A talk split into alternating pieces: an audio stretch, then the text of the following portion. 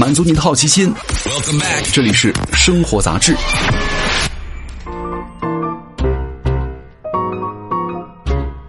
嗨，各位好，欢迎来到生活杂志，我是奥巴庆。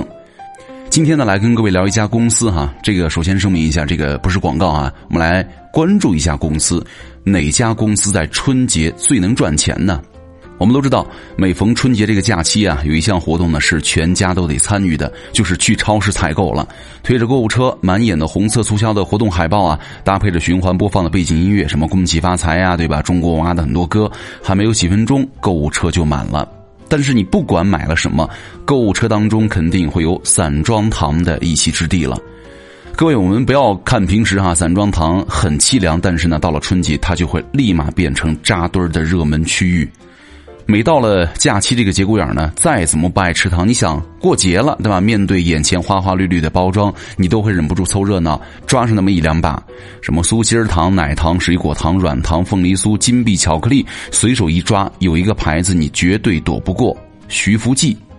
每一家的零食盒一打开啊，几乎都会有这个牌子的糖。那徐福记呢，可以说是每年春节期间存在感最强的品牌了，而且呢，有人说它就是春节的氛围担当啊。说到这个徐福记呢，很多人的第一反应就是他们家的酥心糖。诞生了二十多年，酥心糖已经成为了很多人的童年记忆了。但是呢，早在人人都吃得起的酥心糖之前，别说糖了，连我们平常吃的白砂糖还都是妥妥的奢侈品。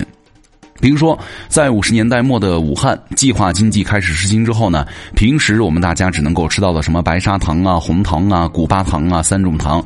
糖不能够敞开了吃，还需要凭票定量购买。春节的时候呢，还会发放什么专门的糖票。到了上世纪八十年代初呢，改革开放之后，糖依然显得非常的珍贵。天津人呢，在一九八二年的春节，可能每户能够领到三斤白糖。七十年代末呢，在经济发达的上海，糖同样被视作是重要的年货，不仅销量高，花样也很多。在一名上海八零后的童年记忆当中啊，普通家庭的孩子如果不是平日去吃酒席，那就要等到过年才能够吃上几颗心心念念的大白兔了。就是不管是大人还是小孩啊，能够在过年的时候呢吃上一颗糖，大冷天在供销社门口排队多久可能都值了。所以说呢，在咱们中国人心中呢，吃糖是过年才能够享受的待遇。上世纪九十年代初呢，早就在中国台湾做了十多年糖果生意的徐家四兄弟发现，因为原材料和工人呢都在上涨，这个费用做糖果呢已经赚不到钱了。他们准备转移自己的阵地了，他们瞄准了广东东莞，在东莞呢代工出口糖。慢慢的，四兄弟发现市场经济渐渐放开了，票证时代呢成为了过去。大陆啊，的确是糖果市场的潜力股。那么，既然大家都有点小钱买糖吃了，那这不刚好是绝佳的机会吗？一九九五年，徐家兄弟把原本啊自家经营的徐记食品当中呢加上了一个“福”字儿，迈出了他们开辟大陆市场的第一步。徐福记的这个“福”啊，一方面和徐氏兄弟们祖籍福建有关，那么也代表了节日的喜庆。那顺着这个含义啊，徐福记找准了自己的定位，叫新年糖。大红色的外包装上呢写着“新年糖”，这让徐福记的糖啊格外有辨识度了。新年糖的口味啊和种类特别多哈，尤其是有孩子们爱吃的软糖。当时呢，大陆流行的是上海的冠生园大白兔奶糖，那什么软糖、神锦糖出现呢，让所有人眼前一亮。仅仅用了三年的时间，徐福记就攻下了国内的主要糖果市场。所以说，从此之后啊，一到春节，大家总会惦记着去买点什么徐福记的新年糖啊。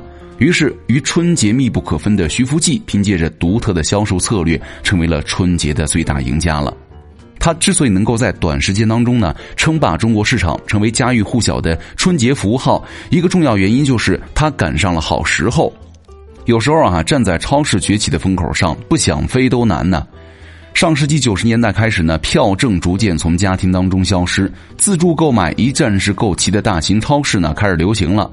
本土超市以外呢，外资企业也盯上了没有被开拓的中国市场。九五年，来自美国的沃尔玛第一次在深圳开出了两家超市，紧接着，法国的大型连锁超市家乐福落地上海。九十年代中潮呢，仅仅北上广深四个城市就有一千多家大型超市。徐福记呢看到了这个趋势，直接把专柜呢设在了超市里，还推出了散装糖果统一价的零售策略。那统一价格这个销售方式并不新鲜，但是呢，在糖果行业却是头一回。徐福记呢，在正式进入到中国市场之前呢，大家的选择很有限，能够买到的糖果种类呢并不多。就算每种糖果的价格不一样，结账的时候呢，多称几次也不费事儿。但是呢，徐福记简直把这个糖啊做出花来了，好几十种糖摆在面前，你就算不被这个选择困难症困扰，也会被麻烦的结算环节逼退啊。彼时担任徐福记总裁的徐家老二徐成想出了统一价格这个办法。这样呢，大家在选择糖果的时候就不用纠结了，想吃什么直接抓一把放到袋子里，最后呢统一称重，非常方便。不管是平常还是人头攒动的春节哈，这样的定价方式和结算方式让徐福记的销量更好了，而且徐福记也因此牢牢的把握着国内糖果销冠的名号。但是呢，找到这个财富密码之前，这个徐福记一直在和代理商合作。初来乍到呢，徐福记掏了点代理费哈，把自家的糖果呢放到别人的超市里推广，没想到火了，糖红是非多呀。随之而来的还有市场上涌现的山寨产品和中间商赚差价导致的糖果价格上涨。这个时候呢，大型超市的出现拯救了徐福记，帮助徐福记呢迅速扩张到了大江南北。二零一零年，徐福记已经在全国设有一万七千多个直接零售点和三千多个专柜了。从大城市到小县城，你都能够在春节吃上徐福记的新年糖了。同时，徐福记在全国打下的江山呢，让急需拓展市场的国际集团雀巢很心动了。二零一一年，雀巢以十七亿美元的价格收购了徐福记百分之六十的股份。面对不断涌入到中国的其他洋品牌，哈，要实现百年老店梦想的徐福记，不能够再单打独斗了。那擅长研发的雀巢呢，给了徐福记带来了更加丰富的产品和竞争力。二零一三年呢，徐福记的年销售额突破了六十亿。但是在二零一四年一路上涨的中国糖果市场呢，开始逐渐的疲软，糖有点卖不动了。这个状况持续了好几年哈。根据数据显示呢，连关起全年的业绩的春节时期，他们都表现不佳了。那这个时候呢，徐福记啊，一直以来耕耘超市和大卖场，显出了优势。春节的前一周呢，有超市的散装糖果点心区域啊排起了长队，已经到了要不断补货的程度了。那全国的大卖场啊，帮助徐福记撑起了近百分之六十的销售额，使得它在二零一六年低迷的春节市场当中呢，实现了逆增长。就不管现在啊线上电商多么激烈，在二三线城市的大卖场，热闹的春节总是徐福记的天下。二零一六年，徐福记提出了一个口号。用心过年，让爱回家，坚持这个年文化。所以说呢，他跟这个新年呢开始捆绑的越来越紧。另外呢，他们也会推陈出新，比如说二零一八年，他淘汰了一批老产品，用新产品呢进军了他们高端礼盒市场。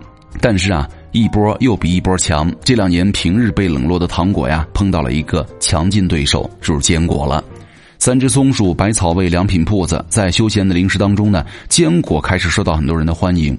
平时啊，我们可能会随手拆开一袋坚果，但主动大量的买糖吃，好像只有在过年的时候，对吧？再加上现在呢，很多人都在追求什么低糖、零卡，糖的地位呢就更显得卑微了。数据显示呢，消费群体当中，中间群体九零后甚至不怎么买糖了，坚果和膨化食品呢是他们在过年的时候必备的零食了。那既然糖的地位不保，国糖的徐福记为什么还能够在春节赚钱呢？光靠超市里的散装糖肯定不行啊。新年礼包里的酥心糖、沈锦糖和沙琪玛也早就不是徐福记的全部了。所以说，为了能够在春节的时候呢参与竞争，他开始让什么糕饼啊、巧克力啊、果冻布丁啊、坚果呀和新年糖一样一块儿登场了。之后呢，很多年当中啊，这个品牌已经成为了很多人心中的春节符号了。所以说，很多时候啊，不管你爱不爱吃糖，徐福记啊这个品牌可能已经成为了很多。春节人的一个印记了，就像没有恭喜发财作为 BGM 的超市，你会感觉到差点意思，差点仪式感，是吧？你们在过年的时候吃过徐福记的糖吗？好，以上就是今天的生活杂志，我是奥巴庆，咱们下期见了，拜拜。